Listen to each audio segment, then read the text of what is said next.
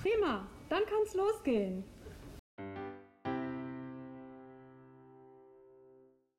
Hallo Finity. Hallo Frau Ginzel. Bald ist ja auch der Vorlesewettbewerb der sechsten Klassen. Wir üben schon das Vorlesen. Da haben wir auch gleich am bundesweiten Vorlesetag vorgelesen. Dann habt ihr ja einen richtigen Vorlesetag gehabt. Darf man da schon mal ein bisschen reinhören? Können wir machen. Prima. Hallo ihr Lieben, ich bin die Finity Emily Albrecht. Ich habe hier das Buch Magic Girls, das magische Amulett vor mir liegen und ich wollte euch mal ein kleines Teilchen von dem Buch vorlesen. Dann fange ich mal an. Er lachte sie an und zog sie noch enger an sich, als sei alles nur ein großer Spaß und flirtiges Gezicke von Elena. Sein Kopf war ganz dicht über ihrem. Er beugte sie hinab und sein Kinn berührte ihre Haare. Jetzt hatte Elena genug. Sie fühlte sich gefangen, wie fremdgesteuert. Sie wollte nicht, dass Kevin ihr so dicht auf die Pelle rückte. Verdammtes Vasenussöl! Sie boxte ihn gegen die Brust, schnippte mit den Fingern und im nächsten Moment erlosch das Licht. Es war stockfinster in der Aula. Ein paar Mädchen kreischten erschrocken, doch im nächsten Moment war das Licht schon wieder da. Aber Elena stand nicht mehr auf der Tanzfläche, sondern an der Marmorsäule. Denn sie hatte mit einem Notzauber den Platz gewechselt. So ein auffälliger Zauber war vielleicht nicht ganz klug gewesen, aber sie hatte sich nicht mehr anders zu helfen gewusst. Mit klopfendem Herz lehnte sie sich gegen die Säule und versuchte gegen ihre Panik anzukämpfen.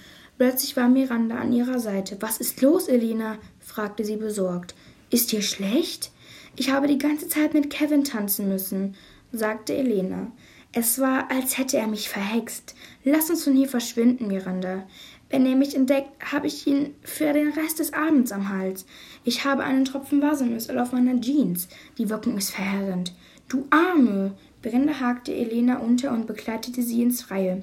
Elena atmete auf, als sie die frische Luft spürte und das bunte Lichtgewitter nicht mehr ertragen musste.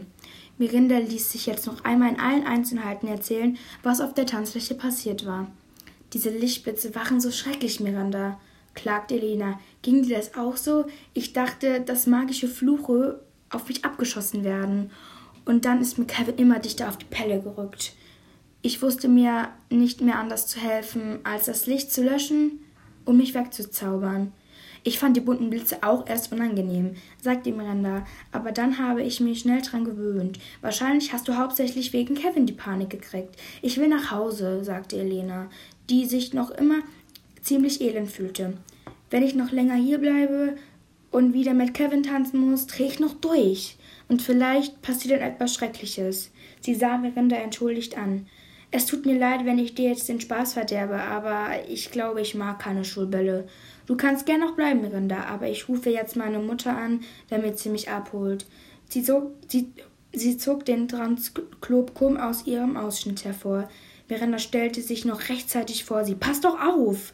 Wir müssen vorsichtig sein, wenn wir unseren Transklopkum in der Öffentlichkeit benutzen. Du siehst ja, wie durcheinander ich bin, jammerte Elena. Zusehen konnte und drückte sich dichter an die Hauswand, damit niemand zusehen konnte, wenn sie gleich die durchsichtige Kugel mit dem Gesicht ihrer Mutter erschien. Vielleicht war auch was in der Cola, die mir Kevin spendiert hat.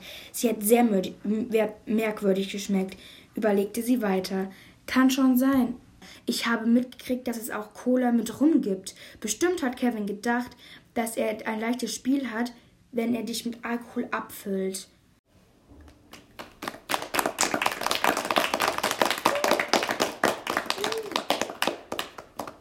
Tschüss, bis zum nächsten Mal.